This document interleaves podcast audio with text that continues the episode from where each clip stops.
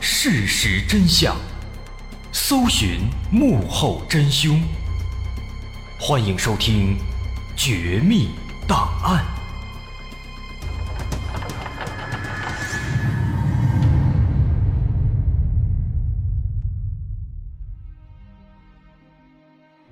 还原事实，探索真相。欢迎继续关注《绝密档案》，我是大碗。刚在上节，咱们说到武汉东湖开发区光湖软件园的人工湖里，发现了一具无头男尸。警方抽丝剥茧，层层推理，最终把凶手的范围锁定在了软件园区内。但即便如此，园区内有几百家公司、几千名、上万名员工。逐一排查肯定是不现实的，那么眼下只能盼着湖水抽干之后能够发现更多线索。从十二月六号案发当天，打捞人员就开始连夜加班，对景观湖的湖水展开抽排。但是这么大的湖，要想把水抽干是没那么容易的。这项工作一直进行到了案发第三天，十二月八号上午，对景观湖的抽水工作总算是接近尾声了。而随着湖水渐渐消失，湖底的大量垃圾和杂物也进入了警方的视线。这是警方万万没有想到的，没想到如此高端大气上档次的科技园，还是有人那么的不道德。这湖底堆积成山的垃圾，给警方的勘查工作也带来了极大的困扰。警方只能一边扮演环卫工人，一边仔细寻找线索。而终于在大半天的勘查之后，功夫不负有心人，警方在一堆垃圾中发现了一颗人的头颅。经过法医鉴定，这颗头正是属于死者的。好消息还没结束，转过天来，九号早晨，在湖底的一个角落里又发现了两根胳膊。经鉴定，这两根胳膊同样属于死者。那么至此，死者的尸体。终于完整了，但遗憾的是，死者的内脏还没有被找到。有人猜测可能是被鱼吃了，但这种可能性有多大，其实也不好证实。而头颅的出现，的确没有带来新的进展，跟法医预想的差不多。因为头颅被水浸泡的时间太久，已经高度腐败和浮肿，根本无法辨认。这个情况让警方非常失望。本以为有了头就能打开破案的大门，可以顺藤摸瓜查出嫌犯，但现在呢，这个希望破灭了。要想找出凶手的身份，看来还是需要地毯式排查。但是之前也提到了，直接排查工作量是相当巨大的，因此警方要想办法再进一步的缩小凶手的范围，以减少排查的工作量。好在除了头颅，除了胳膊，在湖底，警方还发现了一些其他线索，比如其中有一把匕首。经过法医鉴定，这把匕首上提取到了一些生物组织，这些组织跟尸体的 DNA 是相符的，而尸体上的刀伤跟这把匕首的刀刃也基本匹配，因此可以确定这把匕首就是凶器。这是一个非常非常关键的证据。既然凶器也被扔在了湖里，这说明案发的第一现场肯定是在附近的。这更加印证了警方之前的推测。但这远远不够。这凶手他是在哪里杀人碎尸的？具体的抛尸地点在景观湖的哪个方位？这个问题非常重要。这也是警方下一步需要把它彻底搞清的。警方沿着景观湖整整走了一圈，发现，在湖边没有船只等等载具，这说明凶手在抛尸的时候，应该是在岸边直接把尸体给扔到水里去的。那么，只要找到凶手他抛尸的具体方位，就能进一步的缩小警方排查的范围。这把匕首发现的位置是在湖底的西北角。那由此可以推测，凶手应该是在湖的西北角抛尸的。但这仅仅只是一种猜测，因为水是流动的，它有可能在水底会移动位置，所以还需要更多的印证。那么如何去印证呢？警方想到了尸体，在案发当天，这具尸体是从什么地方浮起来的？如果也是在西北角，那就可以更进一步的证明这抛尸地点就是在西北角。于是，警方找到了最先发现尸体的小王和他的女朋友，但两人却表示，当天发现尸体的时候，这个尸体是在湖的正中央，在那个地方漂浮着。不得不说，这个回答让警方感到非常意外。尸体在湖的中央漂浮着，这就不能说明问题了。不过，就在这个时候啊，有人想到，这尸体。他在湖中央被发现，这其实并不能代表着尸体就是在湖的正中央被扔下去的。毕竟当天有风啊，他有可能是浮起来之后被风吹到了湖中央，那个时候才被他们发现的。想到这一点，大家豁然开朗，于是警方找到了气象局的同志来协助破案。根据气象局记录的那几天的风向情况。发现那段时间正在刮西北风，而根据保安的回忆，当时这具尸体的确是被风吹着，慢慢的飘到了湖的东南角。那么由此判断，这具尸体的确应该是从西北方向飘来的。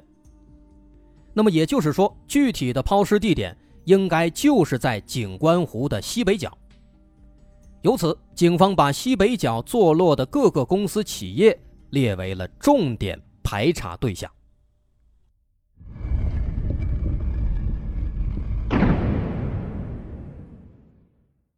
但是说实话，即便是在湖的西北角，也大约有五十家公司，人流量相当巨大，所以排查工作进行的非常慢。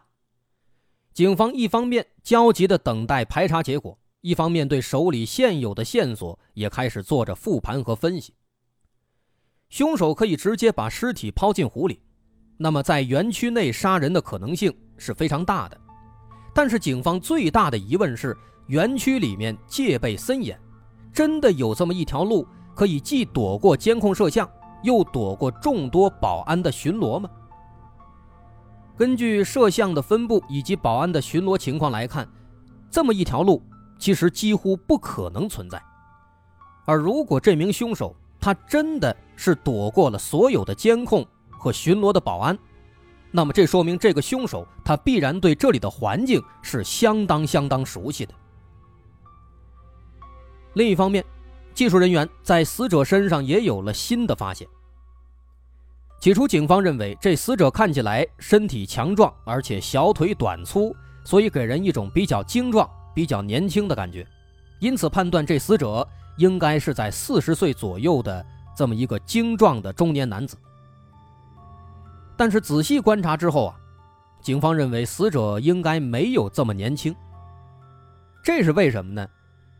因为之前咱们提到了一个非常奇怪的细节，说这个死者的脚上穿着两层袜子，这是十分不符合常理的。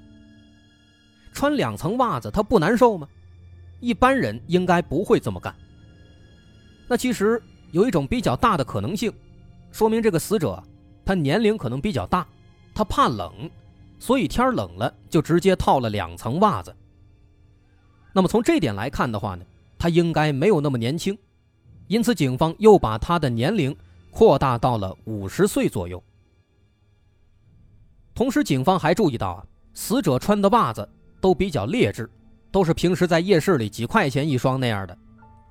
那天冷了，他宁可穿两层，也不买一双厚点的好点的袜子。这说明什么呢？说明死者比较节俭，或者他的经济条件不是特别好。所以现在咱们再来梳理这名死者他的大致情况。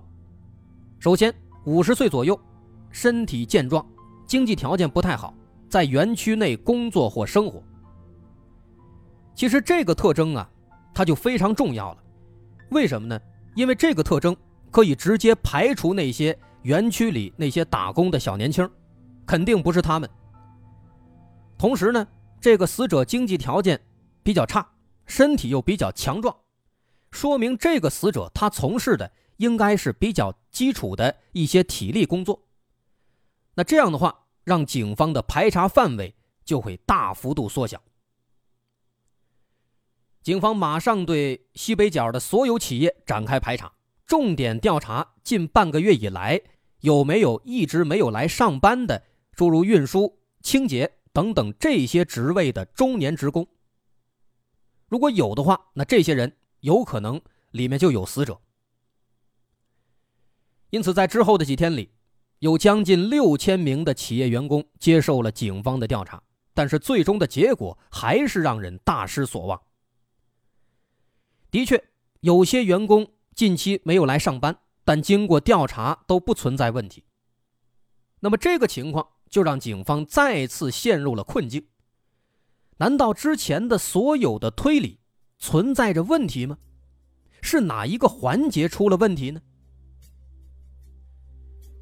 不过就在这个时候，有一位民警提出了一种新的可能性。因为警方一直以来调查的都是园区内的企业的工作人员，但是并没有调查安保人员。既然死者身体强壮，除了保洁。除了运输，除了各种各样的后勤，还有可能是安保啊。这个安保工作也符合这个条件啊。这个想法呀，让大家茅塞顿开。于是，警方首先来到了距离观景湖最近的一栋楼。这栋楼的编号是第八，距离观景湖非常非常近，只有十米的距离，可以说是绝佳的抛尸地点。那负责这栋楼的。是一家单独的物业公司。面对警方的询问，物业公司的杨经理提供了一条近期以来让他非常在意的消息。他说，在他们公司有一个保安叫做中山，当然这是一个化名。说这个中山呢，从上个月十一月二十四号下了夜班之后，就再也没有来上过班。员工宿舍的舍友们也没有看到他回去过。这个情况呢？大家都非常奇怪。那一开始确实很奇怪，不过两天之后，在十一月二十六号这天下午，杨经理收到了一条短信。一看这短信呢，是这个中山发来的。中山在短信里说，说自己的儿子在广东出事了，很紧急，他要去处理，所以呢，直接就过去了，也没来得及请假。那这件事呢，就给杨经理留下了深刻的印象。因为以前每次请假，这个中山都会写一个请假条，亲自交给杨经理。但这次呢，哎，好像很着急，不辞而别，而是两天之后给发了一个短信。所以这事儿呢，杨经理就记在心里了。那这件事情呢，也让警方警觉起来。于是呢，就让杨经理给这个中山打电话。但是很奇怪啊，这电话一直打不通。一直都是关机状态。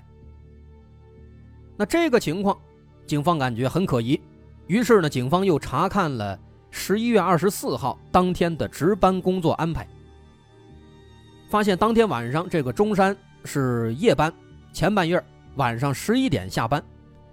那他下班之后跟他交接的是保安队长，叫杨泽。那么这个杨泽他会不会知道中山的下落呢？于是警方就来到了杨泽的宿舍，想找他问一问。结果来了这个宿舍以后一看啊，很巧合，这个杨泽跟这中山竟然是同一个宿舍的，啊，这是一个四人间，还有其他两名同事也都住在这儿。那这下好办了，于是警方就顺带着对这三名同事询问了一下这中山的情况。结果发现啊，大伙描述的这个中山的年龄、身高、体貌特征等等等等，跟这死者那是相当的吻合。再看这个中山的床头上啊，有一把椅子，那椅子上呢有四只袜子，但这四只袜子都是两只套在一起的，这跟死者脚上那袜子是一模一样的。啊，这个情况让警方非常激动，于是就借着这个情况呢。询问了一下中山的生活习惯，同事们说说这个中山是从大山里来的，一直从事体力工作，那这让他患上了轻度的风湿类关节炎，所以冬天特别怕冷，每次上夜班都会穿上两层袜子。那这个情况，这没跑了，可以确定这死者就是中山。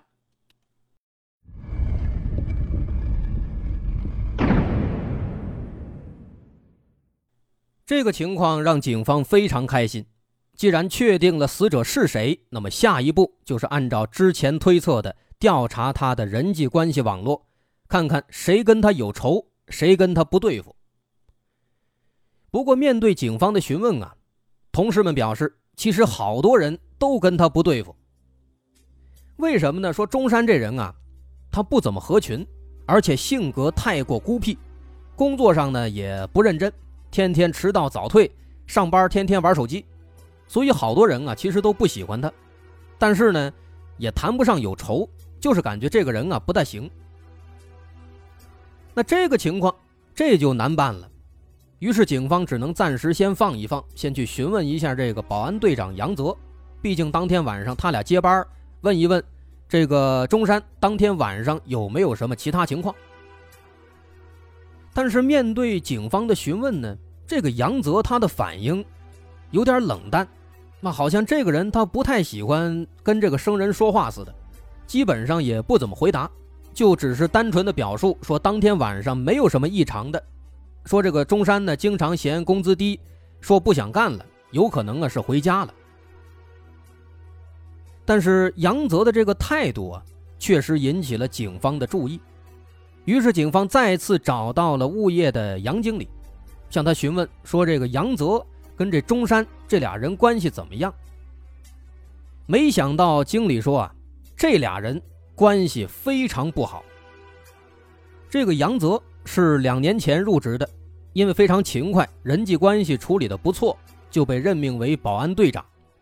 这个保安队呢，一共八个人，平时他都是说一不二，下面的队员们也都很给面子，很配合工作。唯独这个中山啊，是一个例外。中山他的年纪比杨泽要大，所以对这个年轻的杨泽呢就不服，经常顶撞，不好好干活，不听话。那么时间一长，杨泽就不高兴了，所以俩人其实经常闹矛盾，甚至有一次呢在宿舍里边还打起来了。那么这么一看的话呢，可以说这个杨泽跟中山之间的确俩人这个冲突是比较大的。那么这个杨泽就具备一定的作案嫌疑了。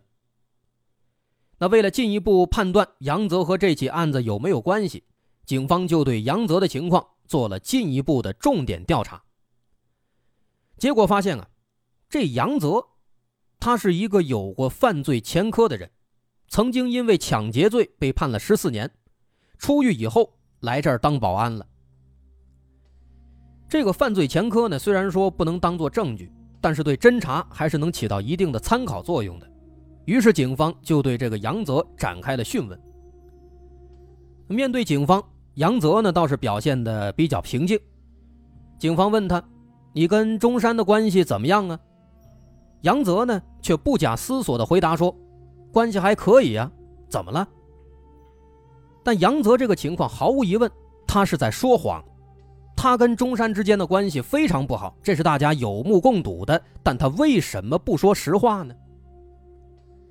为了查清当天晚上到底发生了什么，杨泽到底有没有问题，警方去调取了当天晚上大楼内的监控录像，结果很快就发现了奇怪的地方。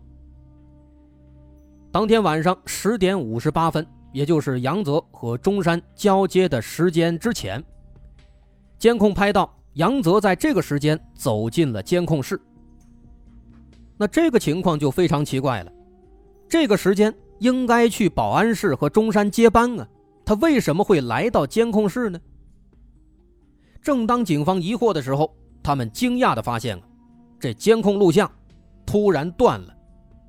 再之后的画面就是第二天早晨七点钟的录像了，也就是说，二十四号晚上十一点。到二十五号早晨七点，中间八个小时的录像不翼而飞了，而这段时间正是杨泽值班的时间。种种迹象表明，保安队长杨泽有重大嫌疑，于是警方迅速逮捕了杨泽。而这次面对警方，杨泽终于开口了，他承认是自己杀害了中山。因为中山生活在大山里的农村，而杨泽是武汉本地人，他认为自己高高在上，认为中山就是一乡巴佬，而且他经常用这个词汇来称呼中山。农村出身的中山不拘小节，也不善于和人沟通，所以在工作中，中山经常和杨泽发生冲突和误会。就在案发两个月前，十月份的一天。中山在宿舍上完厕所，没有把厕所冲干净，杨泽看见了，就让他把厕所给冲洗干净。但是中山碍于面子，他没有做，于是俩人就发生了冲突。冲突越来越激烈，最后开始上手了。而杨泽呢，人高马大，身体健壮，于是中山最后就被打败了，打伤了。那后来中山请假到医院去治疗，医药费花了两千块。为此，他决定要讨个说法，于是就来到公司找到了杨经理。之后，在杨经理调解之下，杨泽原本答应要赔偿中山的医药费，但后来反悔了，没有赔偿，仅仅请客吃了一顿饭，这事儿就算了了。但是中山肯定不服啊，于是，在后来呢，就更加的对杨泽开始不满，开始顶撞，俩人的矛盾也开始越来越多。那种种这些行为，让两人之间的嫌隙是越来越大了。在二零一三年十一月二十四号晚上十点半，杨泽提前来到保安室，准备和中山交班。中山一看他来的这么早，就直接把这保安服换下来，打算提前走。杨泽呢，本来就跟他不对付，一看这情况，立马不高兴了。啊，本来要十一点交班，我提前来了，合着你就提前走啊？这不像话吧？他就这样呢，对这个中山啊嚷了几句。结果人家中山呢，本来之前那事儿啊一直就窝火，他本来就不高兴。他这一嚷嚷，俩人又吵起来了，而且这次越吵越凶，越吵越凶。末了，没想到这个中山啊，竟然从这口袋里掏出了一把匕首。杨泽一看，那是火冒三丈，好家伙，这还藏着匕首！这是要把自己给弄死啊！于是这杨泽呢，他也不客气了，在愤怒之中一把夺下了中山的匕首，反手几刀下去，把中山给活活捅死了。但即便已经捅死了，杨泽还没有泄气，又对着中山的肚子开始疯狂的连刺数刀，最后把这些这个内脏全都给捅出来了。在那儿发泄了好半天，杨泽的怒火才渐渐平息下来。之后，为了防止事情败露，他先是来到监控室里删除了监控视频，之后又砍下了中山的头和双臂，脱掉了他的衣服，把尸体扔进了湖中。两天之后，为了不让人怀疑，他还冒充中山给杨经理发了短信，假装请假，自以为一切都已经做得天衣无缝了。但是没想到，案发之后仅仅三天，警方就把他给抓住了。其实，在作案之后，杨泽也一直在后悔。那一瞬间，他确实是释放了，但是后来他却陷入到了无尽的恐惧和良心的谴责当中。后来他自己也说：“其实这一切啊，都是一些琐事，都是一些小事。大家虽然谈不上是朋友，但至少朝夕相处，这是一起生活的人。如果大家都能看开点，这事儿也不至于闹成这样。”的确，这杨泽刚刚出狱两年，现在再次犯下了如此恶劣的罪行，等待他的将是永无天日的牢狱生涯了。好，我是大碗，这起案子咱们就说到这儿了。如果您喜欢，欢迎关注我的微信公众号，在微信搜索“大碗说故事”，点击关注即可。那么咱们下回再见。